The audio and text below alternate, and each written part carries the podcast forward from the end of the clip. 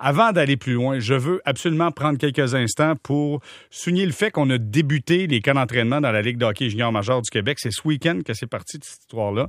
Et là, euh, écoutez, avec, euh, avec le, sport-études, souvent, l'école, il mêlait à tout ça. Il y a des gars encore d'âge euh, secondaire 5, je pense. Oui, si tu joues à 15 ans, tu peux, tu es secondaire 5. 15-16, tu peux être secondaire 5. C'est un micmac pas possible, mais on a trouvé le moyen de s'organiser avec la Ligue de hockey junior majeur du Québec pour tenter de faire quelque chose qui a du bon sens. Pour en parler, Stéphane Leroux est avec nous. Salut Stéphane. Salut Jérémy. Bon, je le disais en introduction, c'est un micmac, cette histoire-là de pandémie pour la Ligue de hockey junior majeur du Québec, sans spectateurs. Là, on a décidé, on entreprend les camps d'entraînement, tout est lancé. Écoute, a priori, le premier week-end, c'est passé comment du côté de la Ligue? Ben, ça se passe bien. Là, ça a commencé hier. Tu sais, ça faisait 172 jours que les activités de la Ligue junior majeure du Québec avaient été arrêtées là, le 11 mars dernier, mais en fait le 12 dans la journée. Là, puis euh, il n'y avait rien eu par la suite. Là, pas de séries éliminatoires, pas de Coupe Memorial, pas de Coupe du Président, rien de tout ça. On savait pas trop comment c'était pour se passer à un certain moment. L'Ontario, l'Ouest vont commencer seulement le 1er décembre, mais la Ligue junior majeure du Québec, parce qu'il n'y a pas d'équipe aux États-Unis, ça facilite un peu la tâche, va commencer en principe son calendrier le 1er octobre. Et les matchs hors concours, Jérémy, ça commence demain. Le premier match hors concours de la Ligue junior majeure du Québec, c'est à 15 h demain après-midi au Centre Vidéotron, le Cyanic de Rimouski qui visite les remparts. Là, ce qu'on fait depuis, euh, on a fait des matchs intra-équipe aujourd'hui, on en a fait hier aussi, les premières séances d'entraînement ont commencé. On a limité les camps à 34 joueurs. Habituellement, un camp junior, il peut avoir 55, 60 joueurs. Habituellement, ça commence vers le 14, 15 août. Fait qu'on est à peu près deux semaines en retard. Mais c'est pas grave, la saison va commencer aussi à peu près deux semaines et demie en retard. Et honnêtement, là, jusqu'à présent, j'ai parlé à trois, quatre dirigeants d'équipe aujourd'hui. J'ai parlé au directeur des communications de la Ligue du Québec. So far, so good. C'est sûr que ça fait pas longtemps. Là, on vient de commencer, mais les joueurs se présentent à l'aréna, portent le masque. Euh, à de certains endroits, il y a des tests de, de température et tout ça. Puis on essaie, dans la mesure du possible. Puis les joueurs s'habillent dans le vestiaire avec leur masque. C'est sûr qu'une fois rendu à glace, on peut pas faire de miracle non plus. Là. Mm-hmm. On joue au hockey, je veux dire, c'est pas, euh, pas, on joue pas au dard, là. Alors c'est euh, c'est plus euh, difficile d'avoir de la distanciation, mais jusqu'à présent, ça se passe bien. Puis on espère que ça va bien se dérouler. Le fait que la, la Ligue commence le 1er octobre, ça donne comme je te disais l'autre jour, ça donne du slack dans le calendrier. On va prendre l'expression québécoise, parce que les deux autres ligues vont commencer le 1er décembre. quand on va commencer en Ontario dans l'Ouest, au Québec, on va avoir déjà peut-être 16-17 matchs de jouer en saison si tout se passe bien. Alors, on a beaucoup de temps. Si jamais il devait avoir une éclosion quelque part, ben, on va remettre des matchs à plus tard. On a du temps pour se reprendre pour arriver tous ensemble le 17 juin à la Coupe Memorial qui va avoir lieu en Ontario. Alors, le Québec a deux mois de plus pour jouer sa saison et ses séries que les deux autres ligues au Canada. On aimerait juste espérer maintenant que, ça regarde bien. Tu parlais de spectateurs tantôt, tu as raison, il n'y en a pas au Québec, mais dans les maritimes, dans les six amphithéâtres des maritimes, on va permettre un, certain pourcentage de, de, occupés parce que la santé publique dans ces provinces-là n'est pas tout à fait pareille. Alors, on permet, exemple, euh, mettons à Moncton, c'est un aréna de 8000 places. on peut permettre, je pense, à 1500 à 2000 spectateurs d'occuper à 25% l'amphithéâtre. Mais au Québec, ça va être à huit lots. Les dépisteurs vont avoir le droit d'assister, les médias vont avoir le droit d'assister, évidemment en portant le masque et en respectant toutes les, euh, toutes les règles. Mais il n'y aura pas de, il y aura pas personne d'autre dans les arénas. les familles ne pourront pas assister, euh, tout ça. Ça va se faire par, il va y avoir de la web diffusion pour les matchs, puis on va espérer que ça va, ça va bien se passer. Stéphane, je veux que tu m'expliques quelque chose parce que là, il y a des joueurs qui sont recrues, des joueurs qui sont repêchés, il y a des jeunes là-dedans, des jeunes qui sont encore au secondaire. Comment on va organiser tout ça? Tu sais, je, me dis, le camp d'entraînement, habituellement, tu sais, tu gardes tes kids, puis à un moment donné, quand tu sais que le secondaire commence, s'ils restent pas avec toi, tu le retournes pour qu'ils puissent commencer l'école. Sauf que là, on a commencé plus tard. Qu'est-ce que ça va changer dans la composition d'équipe avec les jeunes? Je te disais tantôt, habituellement, les camps commencent le 14 août pour qu'à cette date-ci, à peu près aujourd'hui, là, soient tous inscrits au cégep, qu'on ait déjà l'équipe de, comme on dit, de réduire le personnel à 23, 24 joueurs, puis on part avec ça.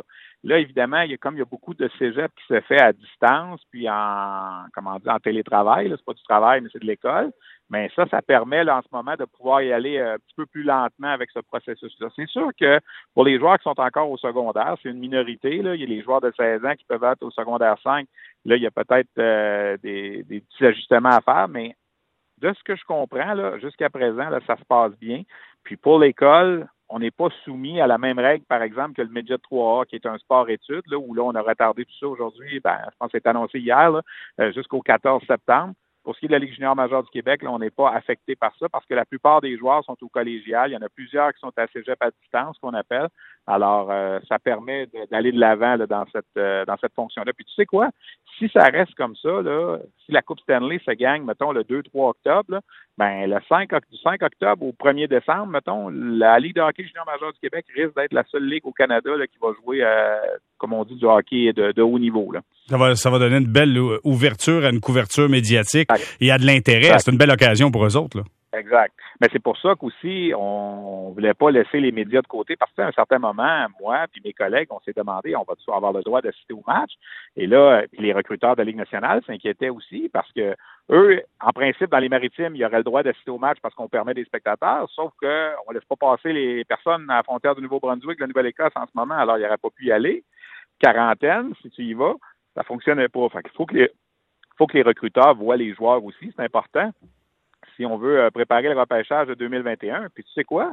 Si on veut même apporter des ajustements pour le repêchage de 2020 qui n'est pas encore fait. Mm-hmm. Le match au concours qui commence demain, là, ben, pourquoi pas retourner voir jouer là, les gars qui sont admissibles le 9 octobre prochain? Tu sais, as une vitrine de plus, tu as un mois de plus. Je te dis pas que ça va changer tous les classements, mais il y a des joueurs, des fois, Jérémy, tu le sais, là, entre 17 et 18 ans, ils prennent une méchante coche. Là. Tu sais, euh, tu peux voir un gars à 17 ans qui finit sa saison euh, dans le junior avec 20-25 points. À 18 ans, il en fait 90-100. Alors, je pense aux gars qui sont admissibles, qui auraient dû normalement être repêchés le 26 juin à Montréal. Mais comme le repêchage est repoussé le 9 octobre, ben là, tu as peut-être un mois pour aller les voir jouer, ces joueurs-là. En plus de surveiller ceux qui vont être admissibles en 2021, ben, tu peux te refaire des petites notes. je vais te donner un exemple qui me vient en tête rapidement. Hendrix Lapierre. Mhm des Saguenayens qui a presque pas joué l'an passé en raison de blessures. On pensait que c'était des commotions à certains moments.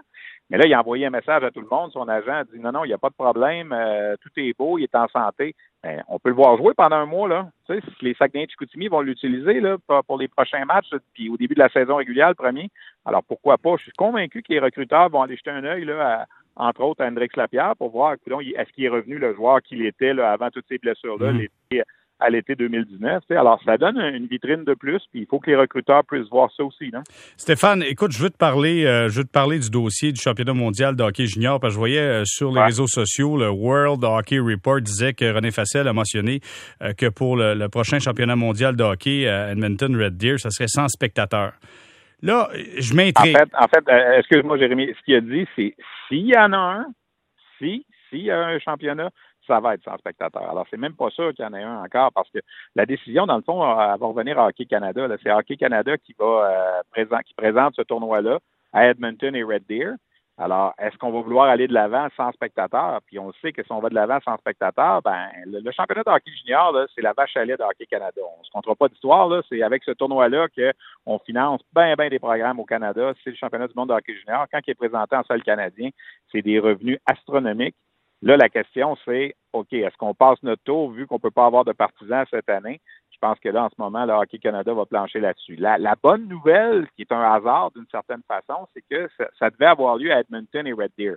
Et là, Edmonton, en ce, moment, avec la Ligue nationale, il expérimente la bulle. Ça fonctionne bien. Mhm. Alors, c'est sûr que ça, ça donne bien d'une certaine façon que si jamais on y va de l'avant avec le championnat mondial de hockey junior, les gens qui opèrent l'amphithéâtre à Edmonton vont déjà avoir l'expérience de comment ça s'est passé avec euh, les séries de la Ligue nationale depuis euh, un mois, un mois et demi.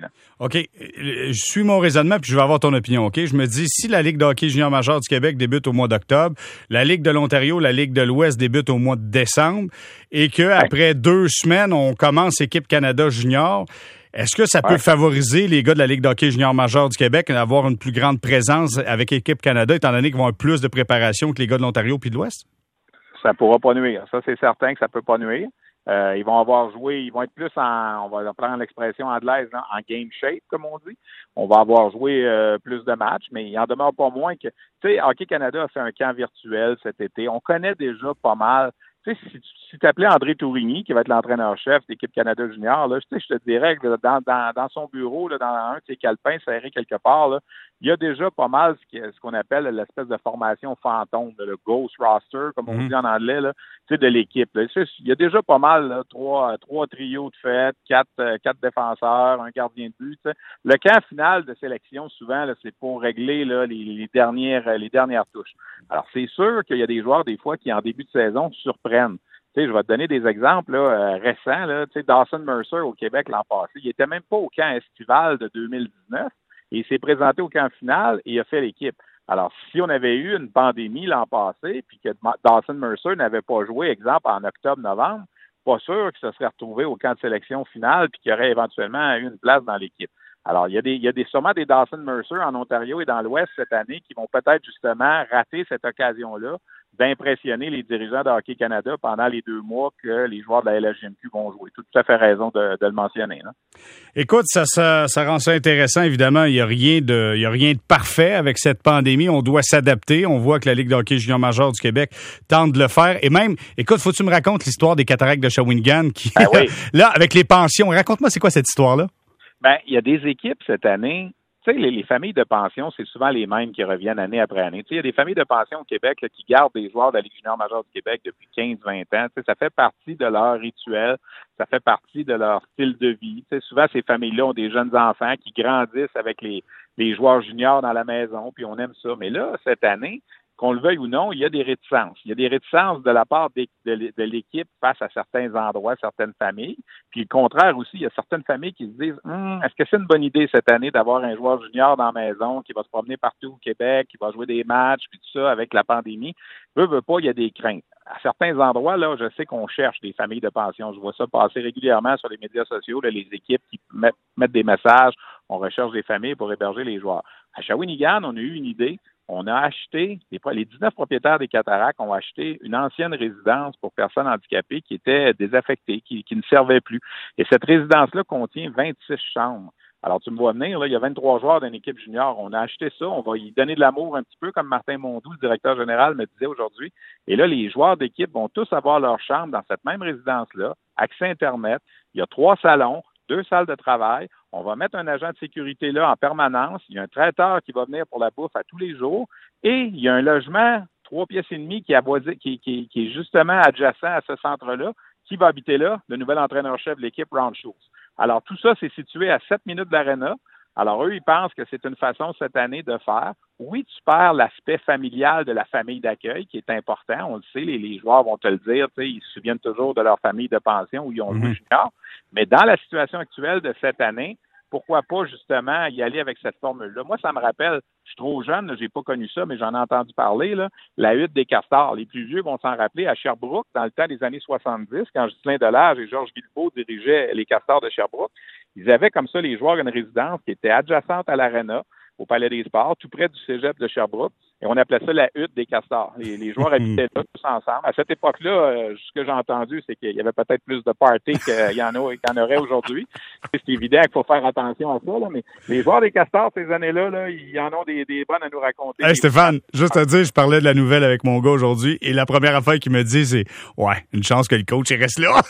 Ouais, ben c'est ça. Le coach va être là, il va avoir un agent de sécurité, puis tu sais, on veut, on fait ça aussi là, pour essayer d'éviter justement les contacts avec euh, les, les, les, les, comment je dirais, les personnes extérieures au groupe de l'équipe. On veut, dans la mesure du possible, que les joueurs ne fréquentent pas trop l'extérieur de l'équipe, même si les joueurs juniors là, ne sont pas dans des bulles comme le sont les joueurs de la Ligue nationale en ce moment. C'est impossible. Je veux dire, les gars vont aller à, à l'école, les gars vont, euh, vont se promener, tu sais, euh, c'est pas c'est pas une bulle fermée là, comme c'est le cas à Toronto présentement.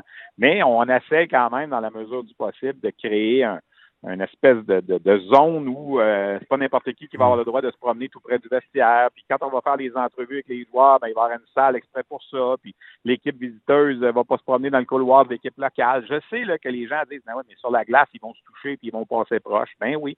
Mais si on est capable d'éviter le plus possible, moi, de ce que j'entends, tout le monde m'a dit la même chose aujourd'hui à qui j'ai parlé ou à qui j'ai texté. Regarde, c'est pas c'est pas grave d'avoir ces mesures-là, au moins on peut jouer. Exact ça, je pense, le plus important. Les joueurs juniors veulent jouer, puis ils sont en développement en ce moment, puis c'est important. C'est ceux qui rentrent dans leur année de repêchage cette année. sais, dans 5 ans, 10 ans, il n'y en aura plus de pandémie. Là. Euh, on, veut quand même que les joueurs soient capables de, de, suivre le cours normal d'une carrière de joueur junior. Puis en ce moment, c'est ce que la LGMQ fait là. Puis tu sais, je t'écoutais en préambule tantôt dire euh, ça se peut qu'on ait juste une division canadienne l'an prochain. Ben pourquoi pas? Dans le junior, on a fait trois divisions de six équipes. C'est comme si on faisait trois ligues de six équipes cette année. Il y a une division, là, que la division des maritimes, ils viendront pas jouer au Québec. Ils vont jouer 12 matchs contre chacune des cinq autres formations, puis ça va être ça, leurs 60 matchs cette année. Puis Val d'Or, Gatineau, Rouen euh, vont être ensemble avec Blainville, Drummondville puis Sherbrooke. Ils affronteront pas Bécomo, Rimouski cette année. Puis ils iront pas dans les maritimes. Alors, si c'est ça le prix à payer, pourquoi pas, là? Ah, exactement. Puis ça crée un, environnement, un environnement contrôlé. C'est pas une bulle, mais du moins l'environnement est plus contrôlé. Stéphane, je te dis un gros merci. Merci de nous avoir raconté l'histoire des cataractes de Shawinigan, parce que je trouvais ça vraiment intéressant. Puis je trouve que c'est une belle idée euh, que les cataractes ont eu, en espérant qu'on soit capable de garder l'environnement contrôlé. Mais tu sais, quand même des jeunes. Mais c'est des gars sérieux, puis je pense qu'il faut le dire, ils sont sérieux. En tout cas, moi, c'est sûr qu'il va peut-être arriver quelque chose à un certain moment, mais je pense que dans la mesure du possible, on va, garder ça correct. Euh, c'est sûr, c'est une bonne idée. Merci beaucoup, Stéphane Leroux. Salut, Jérémy. Merci, au revoir. On s'arrête. Euh, c'était Stéphane Leroux qui nous parlait des euh, débuts des camps d'entraînement dans la Ligue de hockey junior majeur du Québec. On va s'arrêter quelques instants pour retour. On va mettre la table à notre soirée de conversation. Merci d'être là sur l'ensemble du réseau Cogeco. Merci d'être là. Bonsoir, les sportifs.